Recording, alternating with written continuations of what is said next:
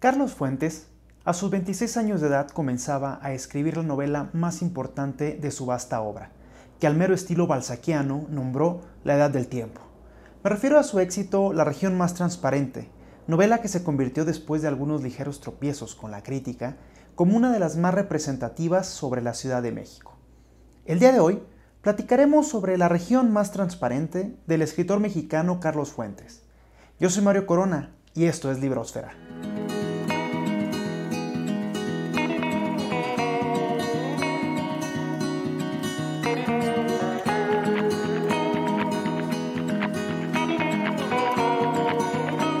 La región más transparente seguramente fue escrita bajo la influencia más significativa para la época, Pedro Páramo de Juan Rulfo. Aunque solo tres años es la distancia que separa a estas dos obras, se nota que por ahí desfila un influjo directo.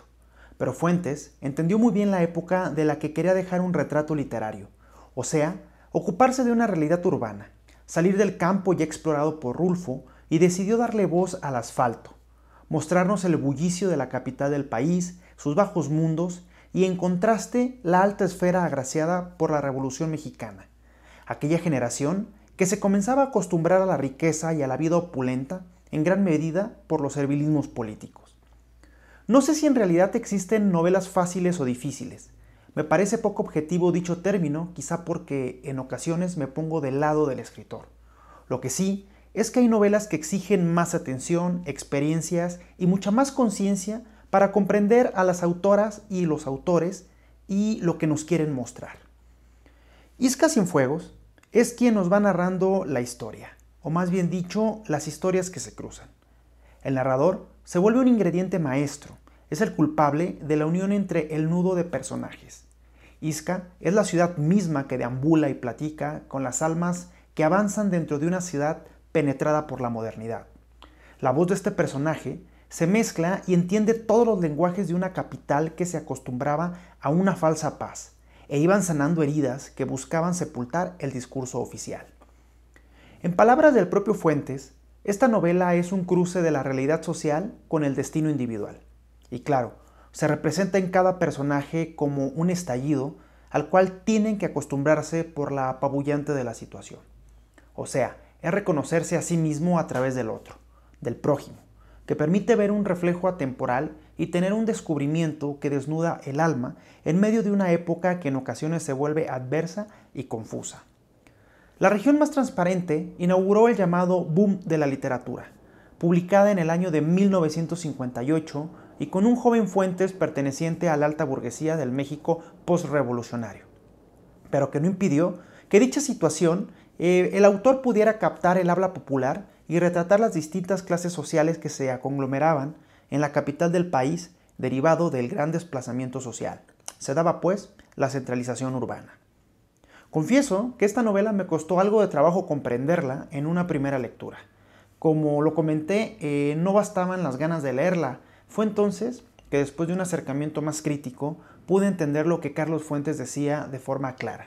Y me refiero a la fuerte crítica que imprimía y el contexto de la época en que fue publicada.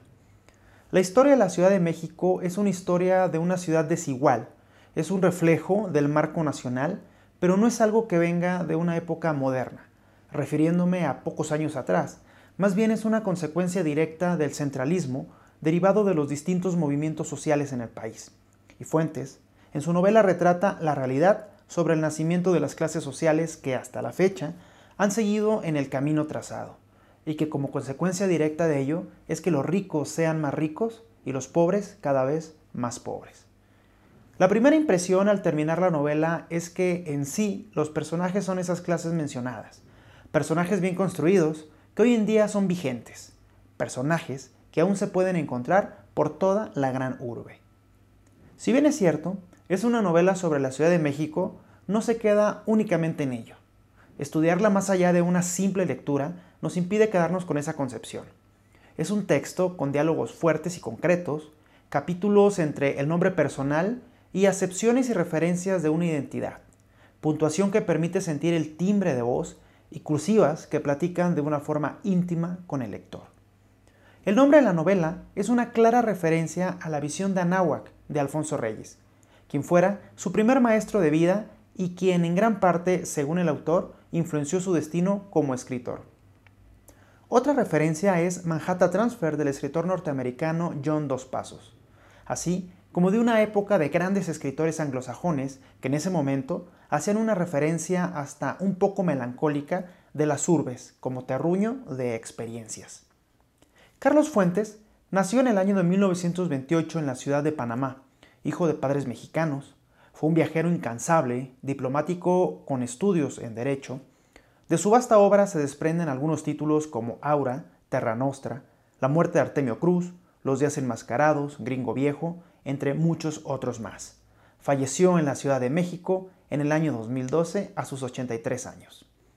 Rompiendo un poco el formato de estos videos, considero vale la pena dar lectura a un fragmento de la región más transparente.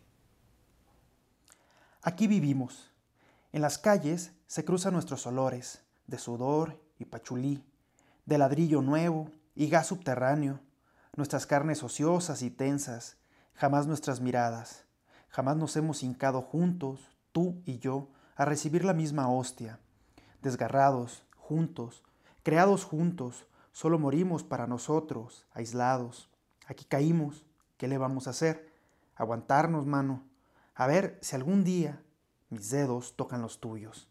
Ven, déjate caer conmigo en la cicatriz lunar de nuestra ciudad, ciudad puñado de alcantarillas, ciudad cristal de baos y escarcha mineral, ciudad presencia de todos nuestros olvidos, ciudad de acantilados carnívoros, ciudad dolor inmóvil, ciudad de la brevedad inmensa, ciudad del sol detenido, ciudad de calcinaciones largas, ciudad a fuego lento, ciudad con el agua al cuello, ciudad de letargo pícaro, ciudad de los nervios negros, ciudad de los tres ombligos, ciudad de la risa gualda, ciudad del hedor torcido, ciudad rígida entre el aire y los gusanos, ciudad vieja en las luces, vieja ciudad en su cuna de aves agoreras, ciudad nueva junto al polvo esculpido, ciudad a la vera del cielo gigante, ciudad de barnices oscuros y pedrería, ciudad bajo el lodo esplendente, ciudad de vísceras y cuerdas, ciudad de la derrota violada, la que no pudimos amamantar a la luz de la derrota secreta.